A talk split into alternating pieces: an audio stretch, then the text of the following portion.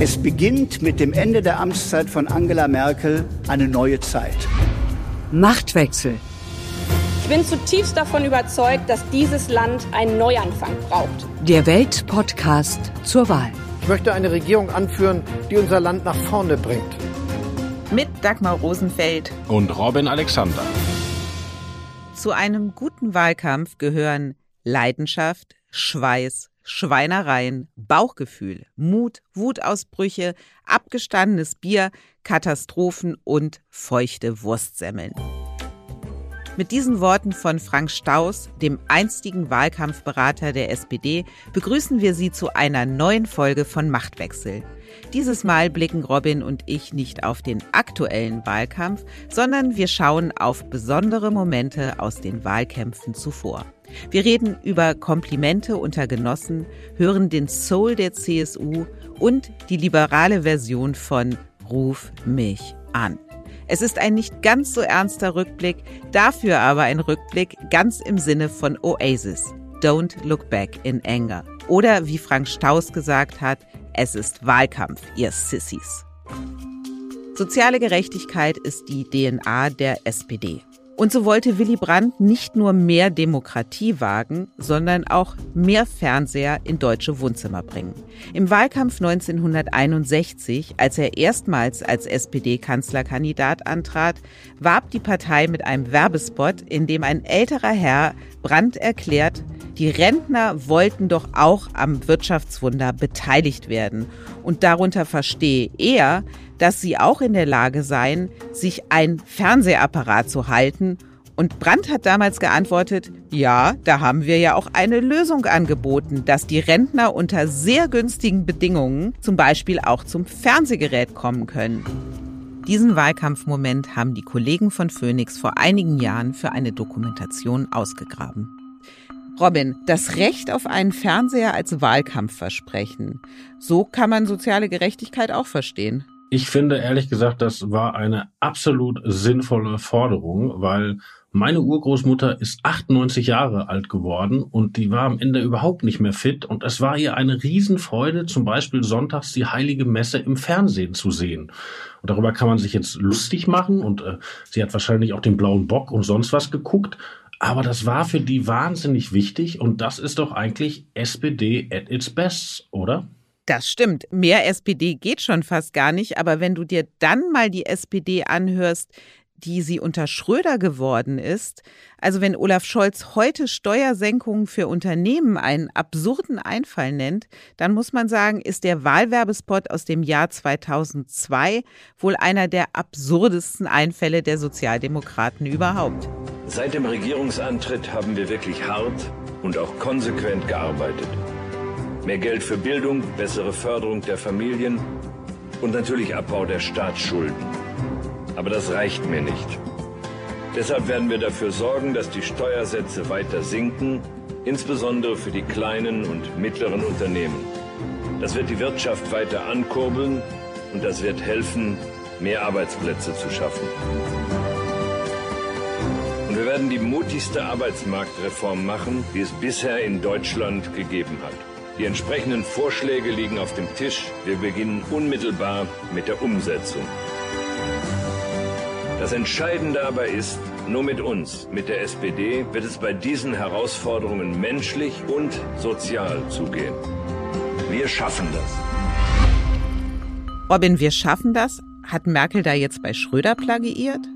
In der Tat. Also wir schaffen das, ist ja eine Stanze eigentlich, die Politiker immer sagen. Und auch Merkel hatte die schon hundertmal vor der Flüchtlingskrise, eigentlich bei jeder Krise gesagt. Aber jetzt ist die so auf die Flüchtlingskrise gebrandet. Aber wie gesagt, gab es schon vorher.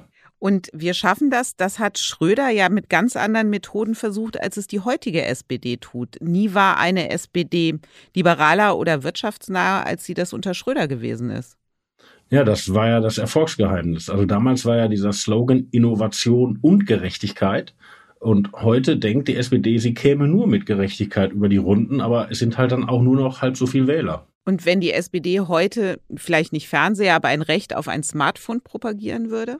Ja, ich finde, die SPD ist eine Partei für kleine Leute und mein Begriff von kleinen Leuten ist ja durchweg positiv. Also die SPD hat dafür gekämpft, dass auch normale Leute ein Auto haben, normale Leute einen Fernseher haben, normale Leute nach äh, Mallorca fliegen können und die Kinder von normalen Leuten auch vielleicht äh, was Normales studieren können. Und das waren ihre großen Zeiten. Also wenn sich einer Kleinbürgerlichkeit trauen kann, äh, dann ist das die SPD. Und natürlich muss ja nicht gleich Smartphone sein, aber ein Internetanschluss für alle Familien ist doch total wichtig, wäre doch eine total kluge Forderung. Ein Internetanschluss für alle Schulen wäre doch schon mal ein Anfang. Ja, äh, da ja erst recht. Also das ist ja also staatliche Infrastruktur, die funktioniert, müsste auch ein sozialdemokratisches Kernanliegen sein. Ist es ja auch verbal. Problem ist, dass man es in den letzten Jahren nicht mehr organisiert bekommen hat. Also findest du, dass die SPD heute ein bisschen mehr Schröder wagen sollte? Ja, und wenn man ehrlich ist, Olaf Scholz findet das doch auch. Das kann er gar nicht verhehlen. Das, das weiß er doch. Nur ein Teil der Leute wissen es eben nicht mehr in der SPD. Ich meine, bei den Steuersätzen, sie trauen sich ja noch zu sagen, dass sie tatsächlich die Steuersätze für untere und mittlere Einkommen senken wollen. Aber Schröder hatte in dem Spot, den du eingespielt hast, ja gesagt, auch für kleine und mittlere Unternehmen. Und man hat natürlich heute in der SPD ein Teil des Funktionärskörpers, der überhaupt mit Unternehmen nichts mehr anfangen kann und den immer die Steuern erhöhen will. Und das ist dann natürlich ein Problem. Und Scholz hat sich dem Teil der SPD dann doch unterworfen, muss man sagen. Ich glaube, dass er darauf abzielt, wenn er einmal Kanzler ist, das ganze Spiel mit ganz anderer Autorität führen zu können. Und da ist natürlich was dran. Aktuell hat er ja eine Steuererhöhung durchgesetzt, nämlich die globale Steuererhöhung auf 15 Prozent, beschlossen in der OECD diese Woche, was ein Hammererfolg ist. Nur eine klassische SPD würde sagen, okay, hier für große Konzerne eine Steuererhöhung und jetzt legen wir sofort eine Steuersenkung für kleine Unternehmen nach. Von der klassischen SPD zu typischen Äußerlichkeitsdebatten, die es in jedem Wahlkampf gibt. Manchmal wird mehr über das Brillenmodell eines Kandidaten debattiert als über seine Botschaften. So war das bei Rudolf Scharping. Für die Jüngeren unter unseren Hörern, der war mal SPD-Kanzlerkandidat und ist später baden gegangen. Politisch und auch in einem Pool mit einer attraktiven Gräfin. Aber das ist eine andere Geschichte. Also zurück zum Wahlkampf 1994. Da wollte Heide Simonis den SPD-Kandidaten Scharping ins rechte Licht rücken und die Bedeutung seiner äußeren Erscheinung kleinreden und machte damit alles nur noch größer.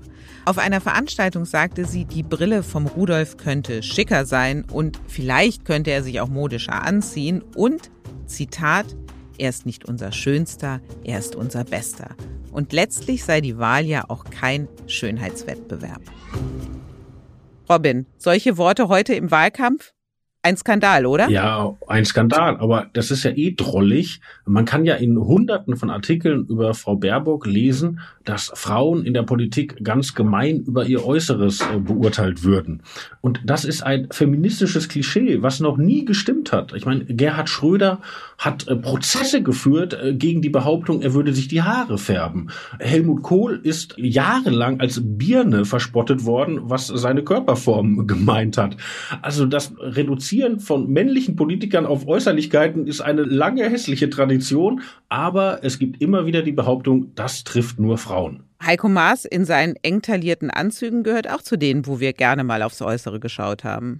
Ja, ich finde Heiko Maas äh, der lädt ja schon fast. Aber Heiko Maas kommst du ins Stottern, Robin. ja.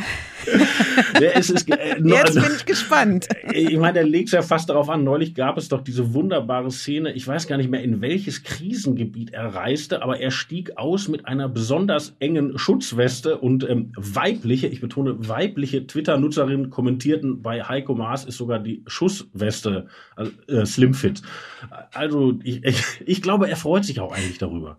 Wie anders Olaf Scholz, der ja jetzt bei seinem Besuch in Washington lässig Leisure in T-Shirt und äh, ja, Buntfalten-Jeans war es, glaube ich, ne, aus dem Flieger gestiegen ist. Ja, und eine CDU-Influencerin, der ich persönlich folge, wies auch darauf hin, dass er Gesundheitsschuhe getragen habe. Das sollte als äh, irgendwie Negativmerkmal gelten. Und da muss ich sagen, da bin ich wirklich schrecklich konservativ. Hast du Gesundheitsschuhe an, gerade Robin, während wir reden? Nein, ich besitze keine Gesundheitsschuhe, aber mir ist es völlig egal. Also wenn der nach Washington fliegt und macht die globale Mindeststeuer klar, ob der dann Gesundheitsschuhe oder Latschen, also so, so, solange er nicht barfuß aussteigt und uns alle blamiert, ist mir das ist mir völlig egal. Tut mir leid, da bin ich wirklich spießig. Das mir, mir ist das egal. Tut mir leid. Ich, ich kann, ich habe keine Empörung für Olaf Scholz Gesundheitsschuhe übrig, solange der äh, äh sein Zeug durchsetzt. Ich find's toll, mit einem Spießer wie dir zu reden. Mir macht das große Freude. Bleib schön weiter spießig. Und jetzt. Ich, ich bin mit Angela Merkel auf so viele Reisen geflogen und ich habe niemals geschrieben, dass sie im Flugzeug bei diesen Hintergrundrunden seltsame Mokassins trägt. So, und das interessiert auch niemand. Warum habe ich es jetzt gerade erzählt? Warum eigentlich, Robin? Du hast mich, du, du, du holst das Schlechte aus mir raus, Dagmar. oh, pass mal auf. Aber jetzt kitzle ich nochmal den Spießer in dir. Und zwar mit äußerlichen Reizen wäre die FDP 2002 fast an den Start gegangen. Zumindest war Dolly Buster bereit, ihren Beitrag im Wahlkampf zu leisten. Denken auch Sie dreimal am Tag an Sex? Dann denken Sie doch lieber gleich an die 18. Denn 18 Prozent sind das Ziel der FDP bei Bundestagswahlkampf 2002.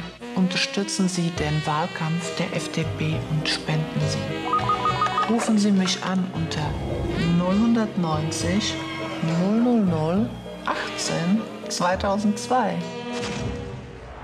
Wenn die Politik nichts ändert, müssen wir eben die Politik ändern. Ruf an. Und Robin, schon Telefonhörer in der Hand? Das habe ich noch nie gehört. Das habe ich völlig verdrängt. Das, das ist wirklich gelaufen. Das haben die gesendet. Also Dolly Buster hat damals bei Stefan Raab in TV Total erklärt, die FDP habe sie angeworben und der Spot solle zwar nicht im Fernsehen, aber auf Bundesparteitagen laufen. Das ist er dann am Ende nicht. Immerhin, bei TV Total ist er dann doch zu sehen gewesen. Tja, früher ging es eh ein bisschen lockerer zu. Es, ich bin ja hauptberuflich Unionsberichterstatter und es gab einen legendären CDU-Parteitag 1979, wo im beim bunten Abend ein Ballett auftrat, das äh, dann seine Show oben ohne beendete. Was? Ja, ja, ist wirklich passiert. Also ich war noch nicht dabei. Ich war ja 1979 erst vier Jahre alt und aber ich, es ist wirklich passiert, ich habe es nochmal nachgelesen, 1979, äh, Generalsekretär war Heiner Geißler, heute eher bekannt für den Frauenparteitag der CDU, aber davor hatte er mal mit seinem Bundesgeschäftsführer die Idee, ein Ballett einzuladen zum bunten Abend, das sich dann obenrum frei machte. Und jetzt, als ich das erste Mal hörte, dachte ich, das waren die glücklichen Zeiten, als die Sitten gerade der katholischen Kirche entrissen worden waren und noch nicht der Political Correctness anheimgefallen waren. Aber das stimmt gar nicht, weil Geisler bekam sowohl Beschwerden von der katholischen Bischofskonferenz als auch von frühfeministischen Jusos. Haben die auch nie wiederholt. Apropos Katholiken, äh, so eine ähnliche Geschichte jetzt erzähle ich mal aus meinem Privatleben. Meine Eltern hatten früher einen Kegelclub, der hieß Einer geht noch. Da kannst du jetzt drüber denken, was du möchtest. Und Willi Lange aus dem Kegelclub hatte seinen 50. Geburtstag und der wurde im katholischen Jugendheim gefeiert. Und sie wollten ihm eine Bauchtänzerin schenken. Die Legende geht so, dass sie auch wirklich eine Bauchtänzerin bestellt haben. Es kam aber eine Stripperin. Und daraufhin hat der Diakon, der auch Mitglied im Kegelclub war, den Strom abgedreht. Also so viel mal zur Befreiung und Spießigkeit. Wenn jetzt nicht gleich Konrad Adenauer durchs Bild läuft, dann gehört das eigentlich nicht in unserem Podcast, oder? Das stimmt. Jetzt, wie komme ich jetzt vom Kegelclub meiner Eltern wieder zurück zu unserem Podcast? Ich weiß. Ich könnte jetzt die Geschichte erzählen, die mir Prälat Jüsten, der Cheflobbyist der katholischen Kirche im ähm, politischen Berlin, über dich erzählt hat. Aber vielleicht machen wir das als Cliffhanger für eine spätere Folge, damit alle wieder einschalten. Absolut. So viel sei verraten. Ich war Messdienerin. So, jetzt, jetzt bin ich aber komplett raus. Also von der Messe wechsle ich jetzt zur CSU und die hat ja auch in Wahlkämpfen, das ist ja immer die hohe Messe der CSU. Und ich erinnere an die Zeit, als Strauß Kanzlerkandidat war für die Union. Das, was Söder gerne geworden wäre und Strauß tatsächlich gewesen ist. Wahlkampf, das ist die Zeit der großen Worte. Mehr als Worte aber sagt ein Lied. Oder wie Joy Fleming Eurovision Song Contest tauglich gesungen hat. Ein Lied kann eine Brücke sein. Und eine Brücke zu den jungen Wählern wollte die Union 1980 mit Soulmusik bauen. Damals war Franz Josef Strauß Kanzlerkandidat und der war musikalisch betrachtet mehr Chingerasser Bum als Boogie Wonderland und dennoch, der Black Music Circus zog im Auftrag der CSU los. Mit dabei laut Flugblatt Speedway und Joan Orleans. Disco und Popstar aus den USA. Das klang so, wie in einer Phoenix-Dokumentation zu hören ist.